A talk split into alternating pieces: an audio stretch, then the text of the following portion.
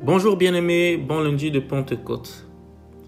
Nous venons de passer un week-end spécial où nous célébrons symboliquement ce jour marquant l'accomplissement de la promesse de Jésus à ses disciples, à savoir la venue du Saint-Esprit. Tu as sans doute écouté beaucoup de messages à ce sujet. Ce matin, je te propose que nous nous occupions un instant de ce qui est dit en Matthieu 3, 11 et Luc 3, 16. Lui, vous baptisera de l'Esprit Saint et de feu.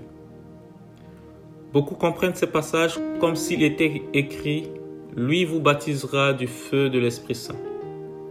On pense au baptême de l'Esprit Saint le jour de la Pentecôte et aux langues divisées comme de feu qui se posèrent sur les disciples comme témoignage public que le Saint-Esprit était descendu sur eux. Si nous lisons ce texte avec soin, il est clair que cette interprétation n'est pas juste.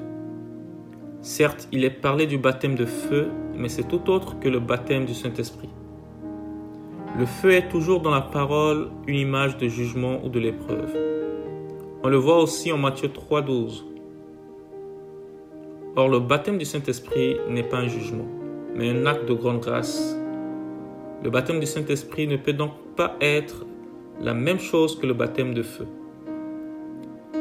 Le Seigneur Jésus le laisse aussi entendre clairement. Il dit, car Jean a baptisé avec l'eau, mais vous, vous serez baptisés de l'Esprit Saint dans peu de jours. Acte 1.5. Ce sont les mêmes paroles que Jean employait, mais avec l'adjonction que le baptême de l'Esprit Saint aurait lieu dans peu de jours. Il n'est rien dit du baptême de feu.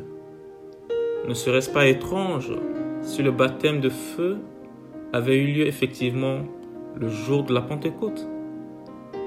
Quelquefois, on invoque l'expression langue divisée comme de feu comme preuve que le baptême de feu est identique au baptême du Saint-Esprit. Toutefois, il n'est pas écrit qu'elles étaient de feu, mais comme de feu. C'était des langues, allusion au fait de parler. Cela signifie que la puissance du Saint-Esprit se manifesterait dans la prédication de la parole, de sorte que cette parole qui juge comme un feu Hébreu 4.12, serait annoncé avec puissance. Bien aimé, il est important de faire la nuance entre ces deux baptêmes pour savoir comment orienter nos requêtes de prière dans ce sens. Combien grande est la grâce de Dieu qui ne nous donne pas tout ce que nous lui demandons, mais seulement ce qui est bon pour nous. Où serions-nous s'il avait exaucé les prières de ceux de ses enfants qui lui demandaient le baptême de feu? Apprenons à prier et à demander des choses à Dieu en se basant sur sa parole, mais avec justesse. Quant au baptême du Saint-Esprit, il est déjà à notre portée. Il est à ta portée. Ce n'est pas quelque chose de magique. Tu peux aspirer à l'avoir, car tu es un ayant droit. C'est une promesse de notre Seigneur Jésus. Et notre Dieu tient toujours ses promesses. Parfois, certains se posent la question pourquoi il faut alors demander à être baptisé?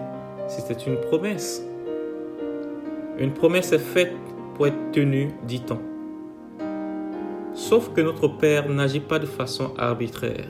Il ne nous impose pas les choses quand bien même c'est sa promesse. Il attend à ce que tu le réclames, ce baptême du Saint-Esprit, et il te le sera accordé. Reste dans la présence de ton Dieu comme les 120 disciples étaient restés dans sa présence jusqu'à l'accomplissement de la promesse. Je prie ce matin que le Saint-Esprit te visite particulièrement, que tu reçoives toutes les bénédictions, tous les dons liés à la présence du Saint-Esprit dans ta vie. Agréable semaine et sois béni. Ton frère Joseph.